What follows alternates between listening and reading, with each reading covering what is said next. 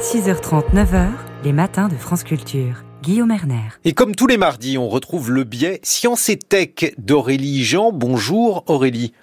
Bonjour Guillaume. Vous nous parlez aujourd'hui de l'annonce de la démolition du pavillon des sources situé à Paris sur le site de l'Institut Curie qui a été finalement suspendu par la ministre de la Culture. Et oui Guillaume, alors ce bâtiment fait partie du site de l'Institut Curie à Paris qui regroupait entre autres les laboratoires de Marie Curie, mais aussi un lieu de stockage de déchets radioactifs au sein du fameux pavillon des sources renommé depuis. Alors vous connaissez certainement tous Marie Curie, puisqu'elle est souvent, et j'ai envie de dire malheureusement, l'unique femme scientifique que nous sommes capables de citer. Et pourtant, elles sont nombreuses et le simple fait d'être capable de ne citer que Marie Curie nous fait prendre conscience du travail de mémoire que nous devons réaliser toutes ces femmes scientifiques qui sont restées dans l'ombre et qui le restent pour beaucoup encore aujourd'hui, dû à un biais de notre part. Mais quel est le lien que vous voyez avec le souhait de démolir ce pavillon des sources?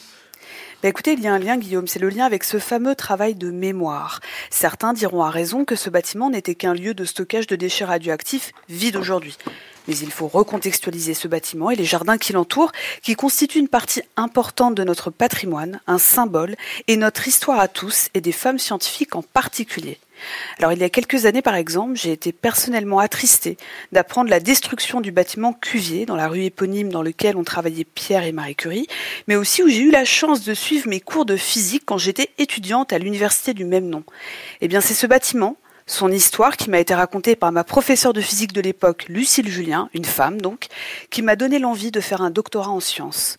L'histoire et ses symboles ont eu un effet sur moi, et je pense ne pas me tromper en affirmant qu'ils inspirent tant d'autres personnes. Alors, qu'on s'entende Guillaume, hein, on a besoin de place et d'espace pour travailler efficacement, ce qui implique des constructions, des démolitions et parfois des rénovations et des réaménagements mais chaque démolition d'un bâtiment ancien doit se penser dans son contexte historique court et long pour inscrire ou désinscrire son symbole chez les générations futures. Mais alors Aurélie, doit-on choisir entre l'histoire à conserver et puis alors euh, l'innovation scientifique à continuer Écoutez Guillaume, je ne crois pas en cette question. Euh, certains aimeraient opposer la recherche et les avancées scientifiques au patrimoine en apparence inactif, mais c'est mal penser la chose.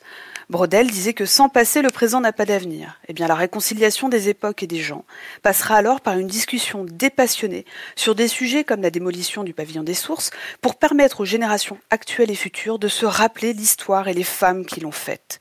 Car c'est sur ce point que j'aimerais insister, Guillaume. Vous connaissez certainement l'effet Mathilda qui exprime le déni et la minimisation des contributions de femmes scientifiques dans l'histoire. Eh bien, c'est pour cette raison que lorsqu'une décision se prend sur un élément de notre patrimoine qui implique directement ou indirectement des femmes scientifiques, nous devons y prêter une attention plus grande, voire particulière. Ce travail de mémoire s'inscrit dans un effort individuel et collectif pour transmettre aux prochains l'identité et l'histoire de ceux et celles qui nous ont précédés, en espérant modeler le présent et le futur pour éviter de commettre les mêmes erreurs comme l'effet Mathilda. Hmm, je crois, Aurélie, que vous voulez finir sur l'une de vos lectures du week-end. Et oui, Guillaume, alors dans le livre du prix Nobel de physique Giorgio Parisi que j'ai lu ce week-end et intitulé Comme un vol des tourneaux, le scientifique écrit les mots suivants. Pour que la science s'impose comme culture, la population doit être sensibilisée à ce qu'est la science, à la manière dont science et culture s'imbriquent l'une dans l'autre, tant dans leur développement historique que dans la pratique d'aujourd'hui. Je crois que tout est dit, mon cher Guillaume. Merci beaucoup. Aurélie Jean, dans quelques minutes, nous retrouvons notre invité, l'avocat, l'avocat notamment de Charlie Hebdo, Richard Malka. En attendant, il est 8 heures sur France Culture.